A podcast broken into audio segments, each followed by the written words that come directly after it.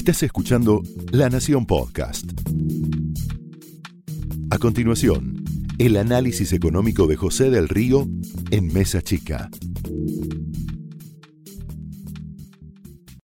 Buenas noches, bienvenidos a Mesa Chica. Antes que nada, gracias por la nominación a los premios ATBC. Estamos todos muy contentos aquí en La Nación Más, tanto con nuestra compañera Laura Di Marco, nuestro compañero Willy Coan, eterna de análisis junto a Mesa Chica. Así que los tres tenemos una, una carrera allí, pero queda en buenas manos porque queda en La Nación Más.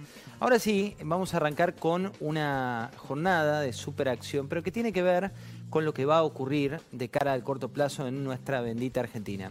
Por un lado, en un rato, aquí junto a mis compañeros va a estar el fiscal Federico Delgado para hablar de lo que sucede en la justicia. También va a estar Candela Ini con los detalles de cómo fue esa declaración que hizo ayer Cristina Fernández de Kirchner, pero sobre todo lo que viene, y lo que viene en materia judicial, que tiene también obra de la causalidad o de la casualidad o de los hechos, eh, un cambio, un cambio clave en la justicia para dos causas que son muy pero muy importantes, como son las causas de Otesur y los Sauces, donde está involucrada la expresidenta de la Nación. Pero arranco por contarte lo que ya está confirmado para el próximo gabinete de Alberto Fernández. Arrancamos por Santiago Cafiero, el futuro jefe de gabinete, al menos así lo estipula toda la mesa chica del presidente electo. Cafiero, que como te hemos contado varias veces aquí en Mesa Chica, no lleva muchos años de, intimidad con el presidente electo, sino que se conocen de la época en la cual ambos coincidían en la campaña de Florencio Randazzo a presidente, época en la cual se hablaba de Florencio Randazzo como uno de esos que podía dar pelea para la competencia, pero que después la realidad demostró que no era el, momento para Randazo y tampoco lo fue para quienes estaban detrás de escena en esa campaña, como lo fueron Santiago Cafiero y el actual presidente electo Alberto Fernández. Un dato de Santiago Cafiero tuvo siempre en el último periodo la difícil tarea para un dirigente peronista de dar batalla en San Isidro, histórico bastión de la familia Pose, histórico bastión radical, hoy liderado por eh, Gustavo Pose, y también tuvo en esa época que dar batalla en uno de los lugares donde es mayor la popularidad desde todos los años del radicalismo, o en este caso de Juntos por el Cambio. Hoy se confirmó, eh, en el marco de una celebración en la Facultad de Medicina, a Ginés González García como nuevo ministro de Salud. Y ahí delineó el presidente electo algo que también es un secreto a voces, pero que forma parte de la estrategia que ellos tienen, y es que el nuevo gabinete tenga muchas figuras jóvenes. ¿Qué dijo de Ginés? Que no es un joven dentro del marco de la política. De hecho, él había entrado con Dualde, ¿te acordás? En plena crisis de 2002, en el frente de ese Ministerio de Salud y después continuó durante toda la presidencia de Néstor Kirchner. Lo que dijo el presidente electo es que no encontró nadie mejor y que por eso le tuvo que pedir a Ginés González García que sea el nuevo ministro de Salud en algo que él prometió en mostrar todas sus cartas el próximo viernes. También tenés a Vilma Ibarra, Vilma Ibarra, que forma parte de, entre comillas, los enemigos íntimos de Cristina Fernández Kirchner. Y no me refiero a una cuestión subjetiva, sino que si uno lee lo que escribió Vilma Ibarra en su libro respecto de la expresidenta de la Nación y la actual vicepresidenta electa, se sabe mucho las diferencias que existen entre ambas damas ahora del oficialismo. Eduardo Guado de Pedro va a reemplazar a Rogelio Frigerio en el Ministerio del Interior. Guado de Pedro, paradójicamente para los empresarios, uno de los más lógicos del kirchnerismo. ¿Y por qué te digo paradójicamente?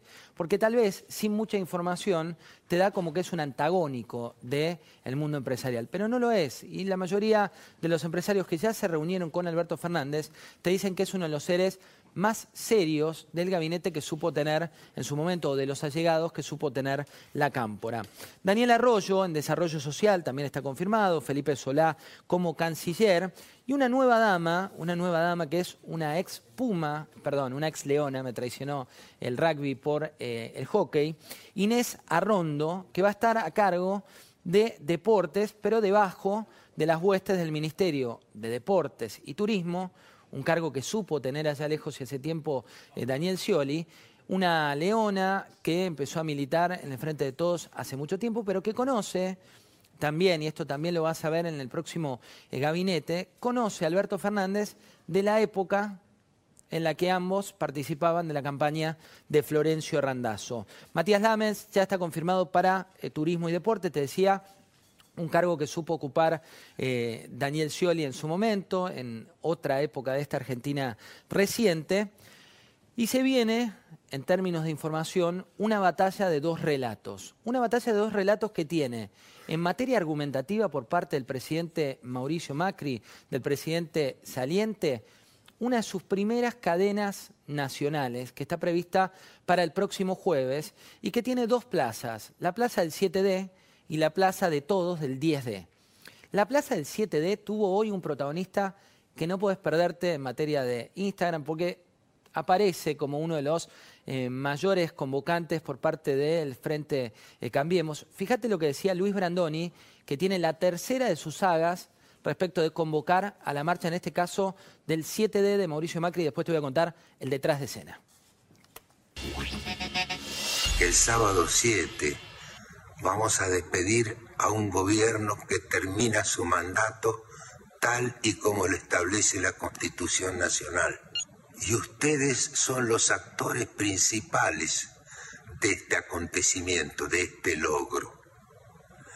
Despidamos con alegría y con gratitud al elenco que se hizo cargo de toda esta tarea, de este nuevo capítulo de la historia argentina y al protagonista hagámosle saber que le estamos agradecidos aún con tantos los errores y que seguimos a su lado para todo lo que nos queda por hacer, que no es poco. Primerísimo plano de Luis Brandoni, Luis Brandoni que está eh, habitualmente fuera de la Argentina y que toma en sus últimos videos, en sus últimas imágenes, una convocatoria para este 7D. Hay varias cuestiones de esta batalla de dos relatos que hoy se viven en las huestes del escenario macrista. Por un lado, una campaña que si no la viste vale la pena que la empieces a seguir porque se va a complementar en materia documental que tiene que ver con momentos Así aparece Julián Aguada, así aparece Antonia, así aparece el presidente de la Nación saliente con el paso de los años y aparece esta construcción de relato que va a tener su eh, informe final en esta cadena nacional donde se va a hablar de los logros de la gestión macrista y de manera emisor-receptor. ¿Cuáles son los logros que va a hacer referencia al presidente saliente?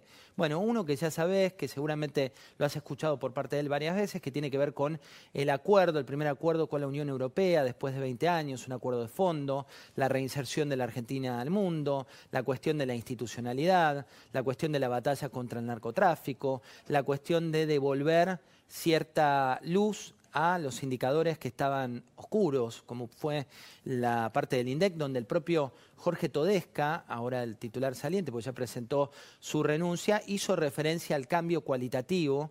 Entonces, el relato de Mauricio Macri en esta despedida va a estar muy, muy sólido en términos de instituciones. El otro relato, el de Alberto Fernández, tiene que ver con una lluvia de dinero que busca hablarte en fácil de lo que Macri hizo en complejo. ¿Por qué? Porque lo hemos comentado aquí varias veces cuando uno entrevistaba, por entonces, por ejemplo, al ministro Duhovne, su argumentación en materia económica era la macro, que para la gran mayoría de la gente resultaba inentendible. Cuando te hablaban de déficit cero, cuando te hablaban de eh, superávit comercial, cuando te hablaban de cuestiones que son más bien técnicas, pero que tienen que ver con lo que pensaba el macrismo que era la prioridad para el país era esto que hemos comentado varias veces de arreglar la casa. ¿Por dónde viene Alberto Fernández? Justamente por todo lo contrario. Por llevarte vía Matías Culfas, que es un economista referente del Frente de Todos, pero sobre todo del Frente de Todos gestión Alberto Fernández, lo mismo de Cecilia Todesca, lo mismo de Martín Guzmán, que son economistas que están sonando para formar parte de esa mesa chica económica y están funcionando como parte de la estrategia que viene. Fíjate qué decía Alberto Fernández en la Unión Industrial Argentina y que tiene que ver con lo que vas a escuchar el próximo 10D. Tenemos anticipo de lo que va a ocurrir. El debate, ¿qué, qué es lo que tenemos que hacer? para que la Argentina se ponga de pie y vuelva a producir. Y allí todos tienen que hacer un aporte, todos tienen que comprometerse.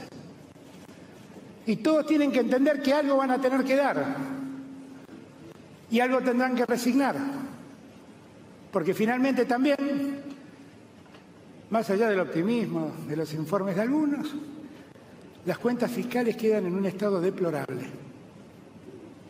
Algunos celebran que la Argentina tiene reservas para seis meses. Yo me avergonzaría terminar una gestión y celebrar eso.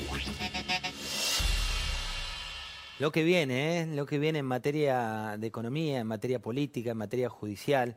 Eh, el presidente electo también habló de Pantano, un presidente electo que tuvo eh, altísimo perfil en Twitter durante estos días, no solo por la mermelada a la cual hizo referencia en Hurlingham, que tiene que ver con su apoyo formal a partir de una anécdota a la ley de góndolas, ley de góndolas que te contamos aquí que los supermercados rechazan de cuajo y que la ven como parte de un precedente que solo en Ecuador existe en términos de el proyecto que se está aprobando en la Argentina y donde nobleza obliga están las dos partes de la grieta, los dos relatos, Lilita eh, Carrió y por otro lado Juan Guaidó. ¿Y qué es lo que viene para el presidente y el plan?